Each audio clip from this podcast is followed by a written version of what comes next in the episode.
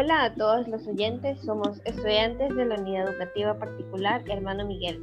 Infórmese sobre cómo van los resultados de las elecciones llevadas a cabo el pasado domingo 7 de febrero del 2021. Con un 97,56% de avance en el escrutinio nacional, el candidato Andrés Arauz de la Alianza Unión por la Esperanza, UNES, se mantiene en primer lugar con un 32,20% de votos a su favor para así ocupar la presidencia de la República. Mientras, a las 6 y 30, de acuerdo al escrutinio de actas que se ingresó en el sistema del Consejo Nacional Electoral, CNE se mantiene en la disputa por el segundo puesto entre Yapu Pérez, auspiciado por el movimiento Pachacuti, con un 19.80%, y Guillermo Lazo, de Alianza Creo y Partido Social Cristiano, tenía un 19.60%. Con estos porcentajes, los dos candidatos mantienen la riña por llegar a la segunda vuelta electoral, que el CNE realizará el próximo 11 de abril. ¿En qué se basan estos resultados? Bueno, estos resultados se basan en el procesamiento de 39.007 actas de escrutinio que corresponden al 97,55%. Restan aún 978 actas que corresponden al 2,45% y las actas con novedad que son 5.580, cuyos resultados deberán ser verificados antes de proclamar los resultados oficiales.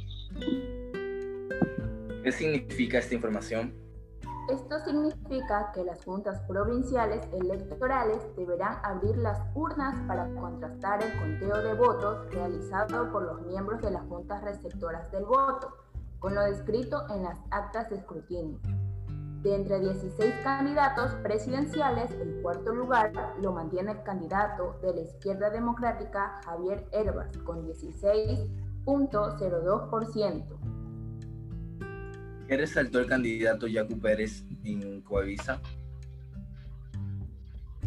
En declaraciones para la cadena de Coavisa, Pérez resaltó que la tendencia se mantiene y está optimista de llegar a la segunda vuelta con Andrés Arauz. No obstante, cree que hay una mano invisible que estaría modificando los resultados. Su ejemplo fue que en los resultados para los asambleístas alcanzan un 33%, tomando así en cuenta que el candidato presidencial empuja el voto para los otros candidatos.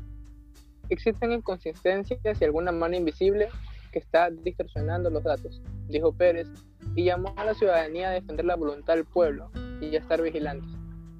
Respondió a las declaraciones de Lazo, que en una entrevista en un medio digital indicó que si Jaco Pérez llegaba a la segunda vuelta, lo apoyaría.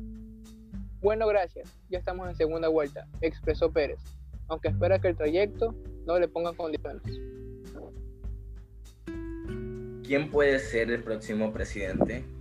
En la papeleta presidencial de la segunda vuelta electoral, el 11 de abril, aparecerán los nombres y fotos de dos postulantes, Andrés Arauz y quien gane, aunque sea con un voto entre Jaco Pérez y Guillermo Lazo. No nos dejemos influenciar por diferentes pensamientos. Valoremos nuestro criterio e informémonos bien sobre las propuestas de los candidatos para lograr sacar a nuestro país adelante mediante el sufragio. Ejerzamos nuestro derecho al voto de la mejor manera y construyamos un futuro mejor y sin corrupción. El voto es el instrumento más poderoso jamás concebido por el hombre para derribar la injusticia. No olvides que nuestro voto puede hacer el cambio.